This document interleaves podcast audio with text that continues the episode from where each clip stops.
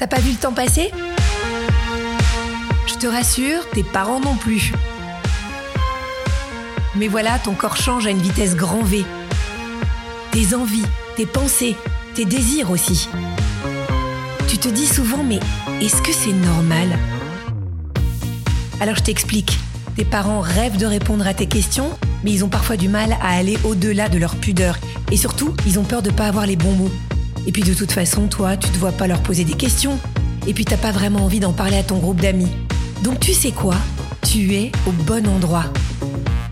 Avec Catherine Solano, médecin et sexologue spécialisée des sujets liés à la puberté, on va essayer de répondre à toutes les questions que tu te poses. Alors, tout de suite, je vais laisser Tom Bourgueil, qui a 14 ans, soumettre la question du jour à Catherine Solano, parce que c'est lui qui est en charge de récupérer les questions posées par les ados. Alors euh, aujourd'hui c'est Ambre, Ambre euh, qui aimerait bien savoir si c'est normal que ces tétons rentrent vers l'intérieur. Catherine, Ambre s'inquiète parce qu'elle a son mamelon qui va vers Mhm. l'intérieur. Est-ce que c'est fréquent? Est-ce que c'est normal? Alors c'est assez fréquent, ça s'appelle les mamelons ombiliqués. Pourquoi? Parce que l'ombilic c'est le nombril, et donc qui rentre vers l'intérieur le plus souvent, et donc ça veut dire que le mamelon il est rentré comme le nombril, et il y a à peu près une femme sur dix qui est concernée. euh, au moins pour un des deux seins, pas toujours les deux.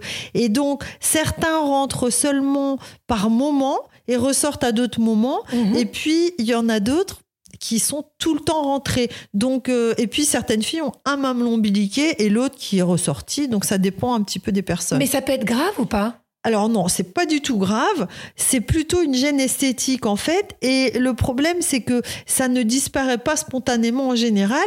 Alors ce qu'il faut savoir, c'est que pour allaiter un enfant, c'est pas forcément gênant. Parce qu'en fait, le bébé, il prend pas juste le mamelon, il prend l'aréole aussi, il- et il prend tout, enfin un- une zone assez large et il aspire avec une force énorme. Donc euh, il y a des femmes qui, malgré des mamelons ombiliqués, peuvent réussir à allaiter, mais c'est quand même plus difficile, ça peut compliquer l'allaitement.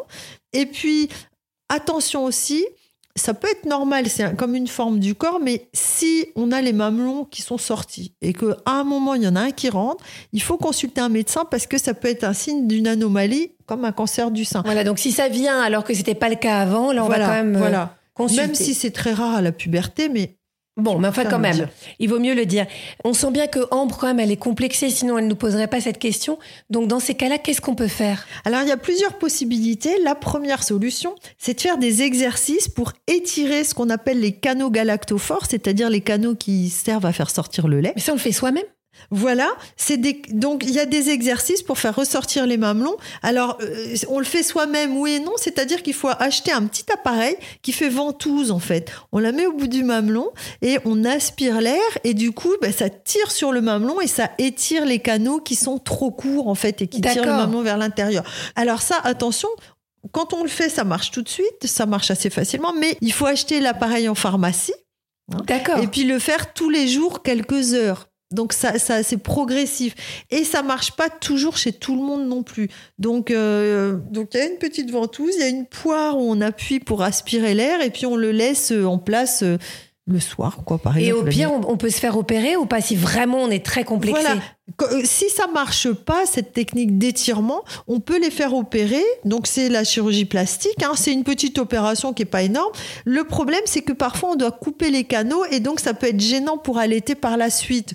Euh, Il y a un type d'opération qui permet euh, de pouvoir allaiter quand même, mais il faut que les mamelons soient pas trop rentrés, que les canaux soient pas trop petits. Donc, ça, faut voir avec le chirurgien. Et moi, ce que je conseille, franchement, c'est que si on a un problème, il faut d'abord essayer les exercices d'étirement parce que si ça marche, c'est quand même chouette de ne pas avoir besoin de se faire opérer. Mais c'est fréquent ou pas quand même? C'est fréquent parce que 10% des femmes sont concernées. Une Ah, femme sur beaucoup. 10, c'est c'est beaucoup. Hein. Bah Ça, ça devrait quand même rassurer Ambre de se dire qu'elle n'est pas toute seule. Oui, puis il y a des femmes qui gardent leur mamelon comme ça toute leur vie, ça les gêne pas. Elles ont quand même une jolie poitrine, c'est pas non plus. euh, Mais c'est vrai que on le voit pas beaucoup dans les photos. Si on voit des photos de mode ou de femmes qui sont torse nu, ils vont pas choisir une femme qui a les mamelons ombiliqués, donc on a l'impression d'être très anormal, alors que c'est assez fréquent en fait. Voilà, alors on va le dire et le redire, hein, Catherine.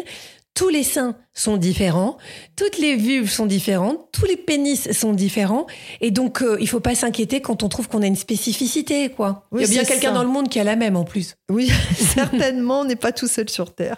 Merci beaucoup Catherine. J'espère que Ambre, tu es rassurée. Voilà. En plus, il y a des solutions. Et puis, bah, il y a des femmes. Et si tu peux être de celles-là, c'est pas mal.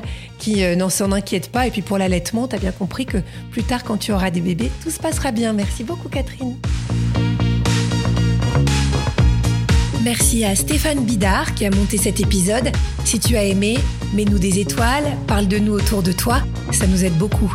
Et puis si tu veux en savoir plus, sache que Catherine Solano a écrit un livre qui s'appelle Le grand livre de la puberté aux éditions Robert Laffont.